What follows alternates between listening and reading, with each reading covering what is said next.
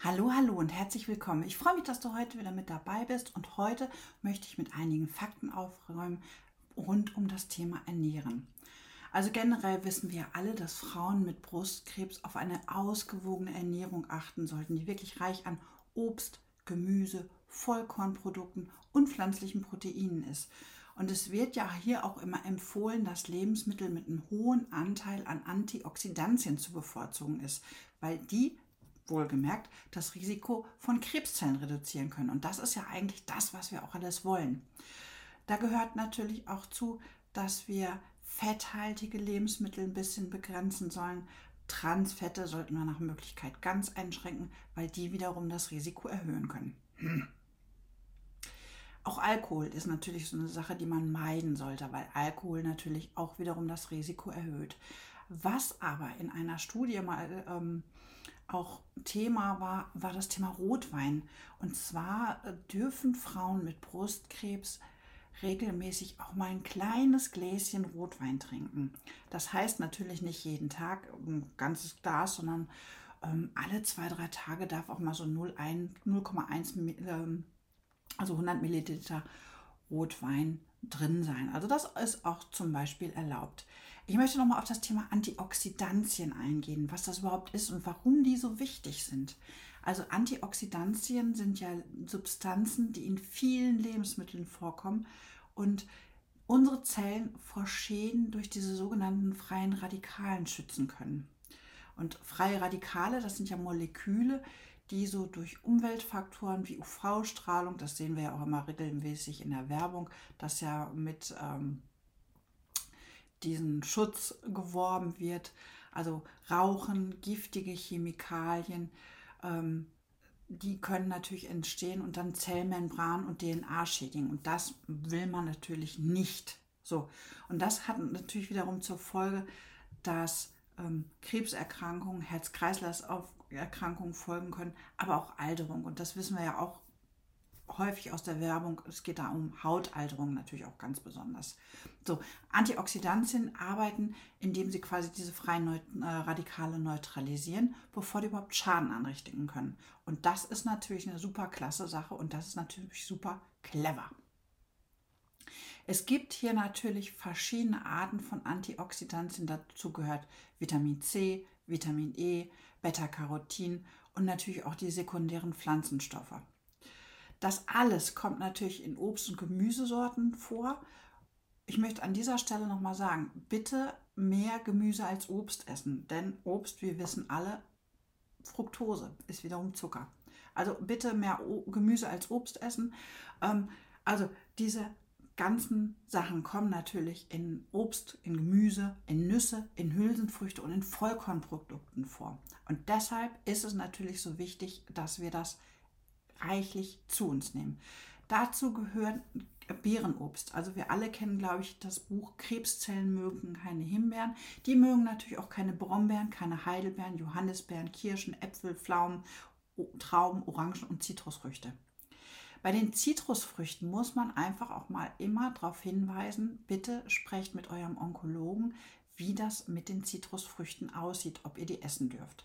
Gerade in der Phase der Chemo ist das natürlich auch immer so eine Sache, wo man genau hingucken sollte, darf ich das oder darf ich das nicht.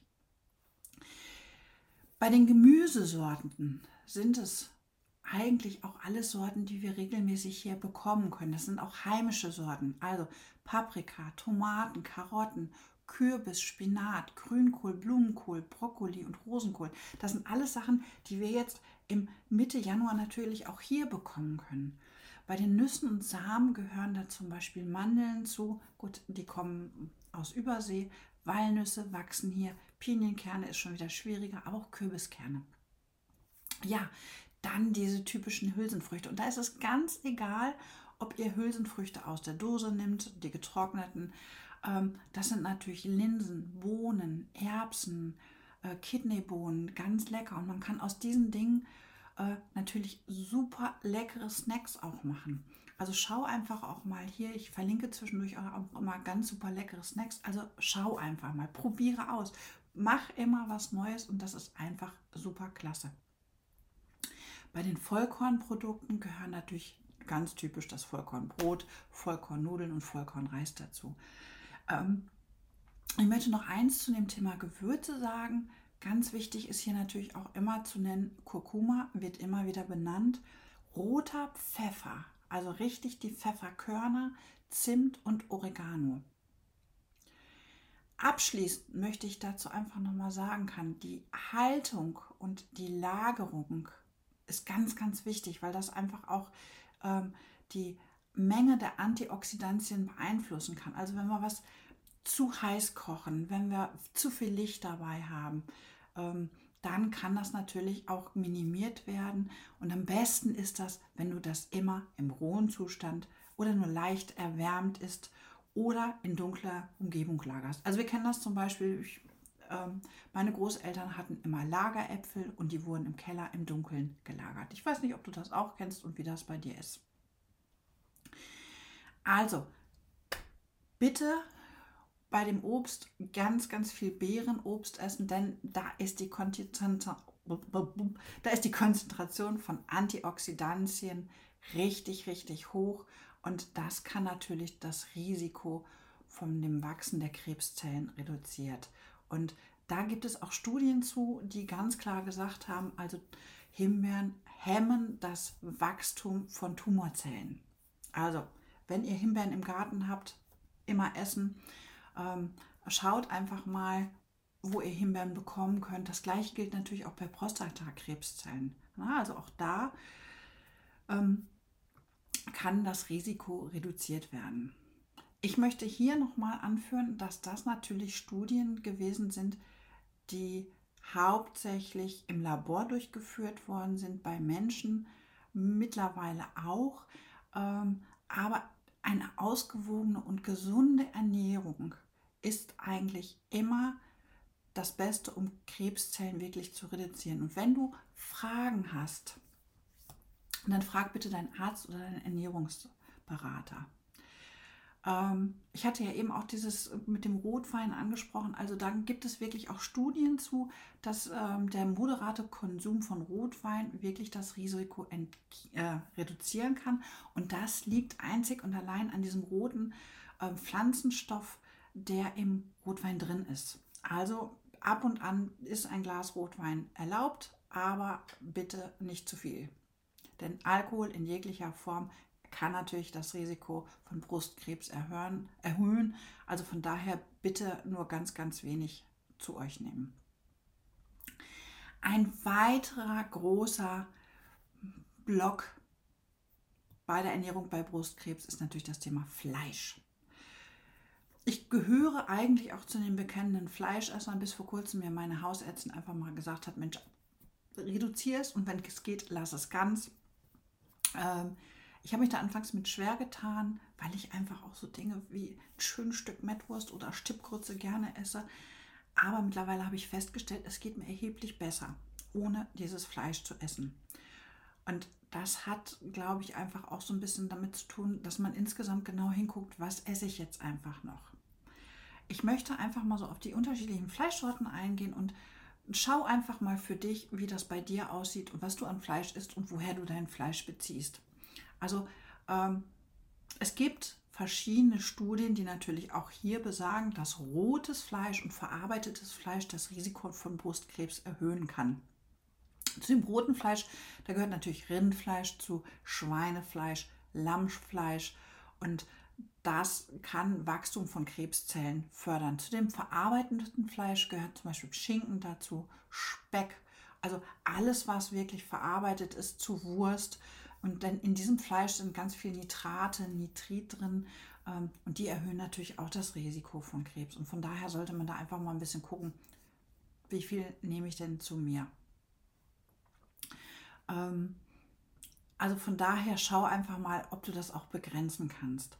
Ich möchte dir hier an dieser Stelle einfach auch nochmal den Unterschied zwischen rotem Fleisch und weißem Fleisch vorstellen, damit man mal begreift, weil ich habe das früher auch nicht gewusst, warum rotes Fleisch nicht so gut ist, weißes aber schon.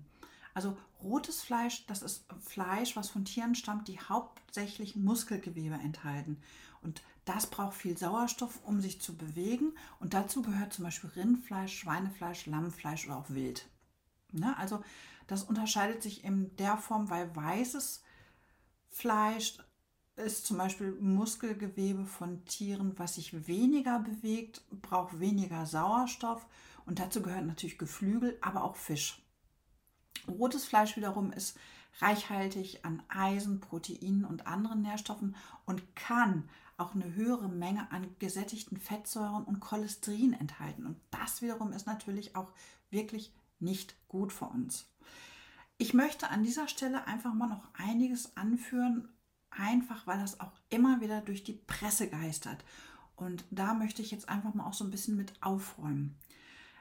Wir alle hören ja immer wieder, dass Fleisch Hormone enthält. Und Hormone werden oft verwendet, um das Wachstum von Tieren zu beschleunigen, um die Fettaufnahme zu erhöhen, damit man sie natürlich schneller wachsen lässt, damit sie schneller bereit sind, um verarbeitet zu werden. Und ähm, das sind in der Regel auch wirklich ähm, Wachstumshormone, die bekommen Steroide wie Testosteron und Östrogen. Und hier ist es ganz, ganz wichtig zu wissen, dass das in Europa verboten ist. In Europa gibt es einfach ganz, ganz strenge, strenge Regularien und Grenzwerte für Hormonrückstände in Fleisch. Also es gibt es aber in Europa eher weniger. Genauso wichtig ist natürlich das Thema Antibiotika. Und das wird oft in der Tierhaltung verwendet, um einfach Infektionen zu behandeln, zu verhindern. Und das kann natürlich auch aufs Fleisch übergehen. Und es gibt natürlich auch die Fälle, wo Antibiotika prophylaktisch verwendet wird, um wirklich ein schnelleres Wachstum äh, herbeizuführen. Und ähm, da muss man natürlich auch nochmal schauen. Auch da wird natürlich die Landwirtschaft ganz genau von den Veterinären beobachtet. Also auch da ist natürlich einfach mal ganz wichtig, genauer hinzugucken, denn ähm, man versucht natürlich die, die Entstehung der Antibiotikaresistenzen hier so ein bisschen einzudämmen, denn wir alle wissen, ähm, dass das natürlich auch weiter voranschreitet.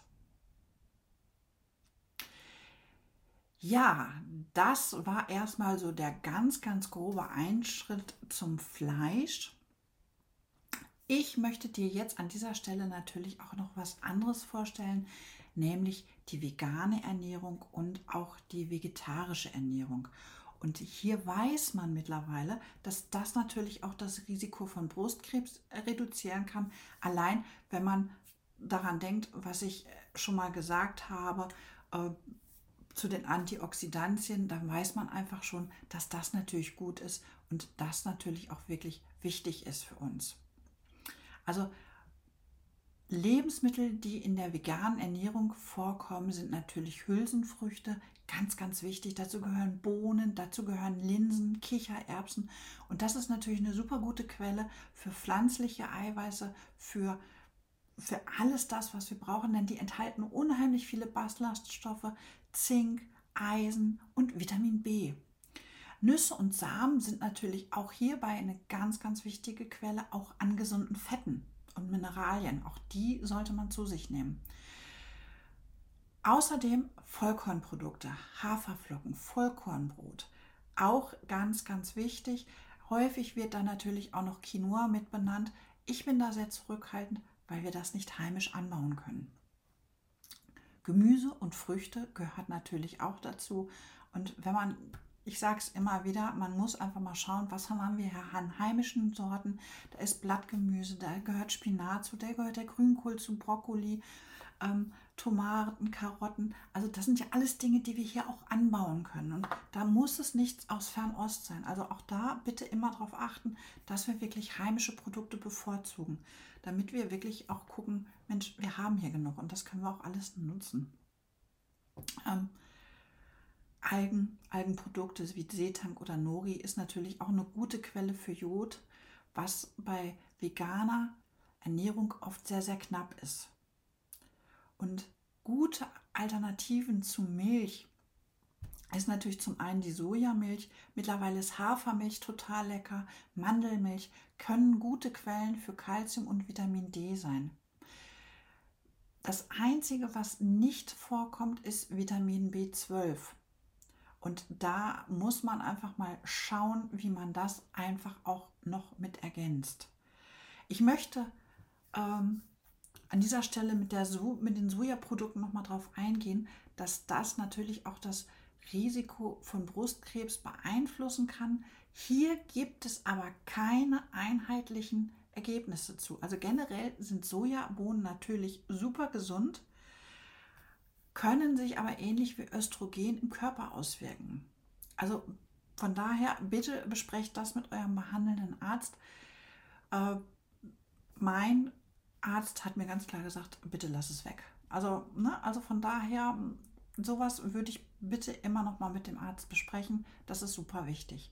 Wenn du dich vegan ernähren möchtest, dann stelle bitte sicher, dass deinem Körper auch alles zugefügt wird, dass du wirklich auch deine Blutwerte regelmäßig untersuchen lässt. Sprich mit deinem Arzt oder auch mit deinem Ernährungsberater.